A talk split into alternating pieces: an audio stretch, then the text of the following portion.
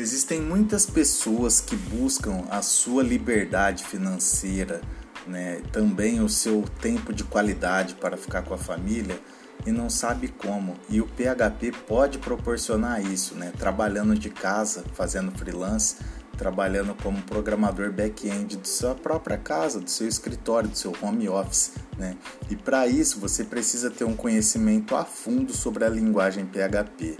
Nesse podcast eu vou passar desde a história do PHP e até funcionalidades básicas, intermediárias e avançadas para você entrar nesse mercado de trabalho que é sensacional e todos os dias tem vagas novas para programadores PHP.